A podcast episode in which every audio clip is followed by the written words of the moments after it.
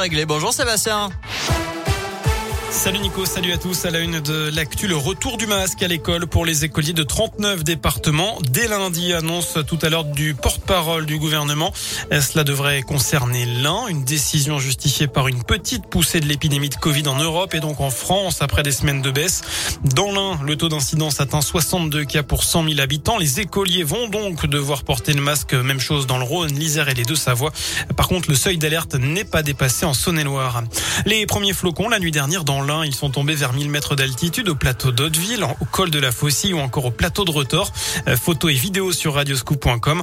En tout cas, soyez prudents. Je rappelle que les pneus neige ou les chaînes dans le coffre sont obligatoires depuis le début de la semaine, même s'il n'y aura pas de, de PV cette année.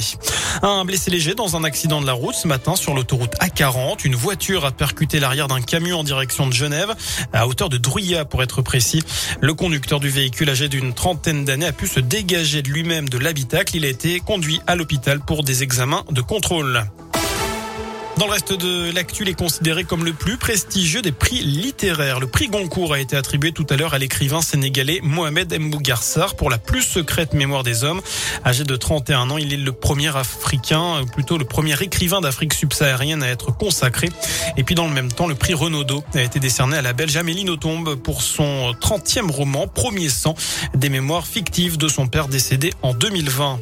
On passe au sport J-2 en rugby avant le derby de l'un entre l'USB et Oyonnax. Cela fait trois ans que les deux équipes ne se sont plus affrontées en match officiel à Verchères. Rappelez-vous, en 2018, juste avant Noël, les Bressans l'avaient emporté 21 à 17. C'était lors de la 16e journée de Pro D2, une belle victoire devant plus de 9000 spectateurs. La fête devrait encore être belle ce vendredi entre l'USB 14e du championnat et Oyonnax, le 5e de Pro D2. De là à espérer encore plus de spectateurs qu'il y a trois ans. La réponse de Baptiste Mosselin, le responsable communication du club Bressan. Alors dire s'il y en aura plus ou moins, c'est quasiment impossible. Pour la simple et bonne raison que le stade s'est quand même beaucoup modernisé depuis trois ans. Il y a beaucoup moins de, mains courantes. Euh, après, il y a une tribune supplémentaire. Donc est-ce qu'il y aura plus que 9000, moins que 9000 euh, Seule l'histoire nous le dira vendredi à, à 19h30.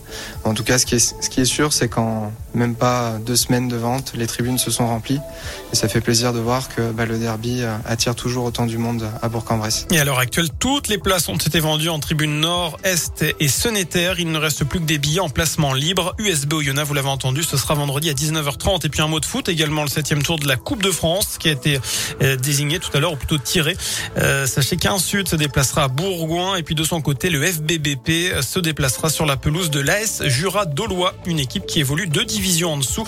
Les rencontres auront lieu les 13 et 14 novembre prochains. Voilà pour l'essentiel de l'actu.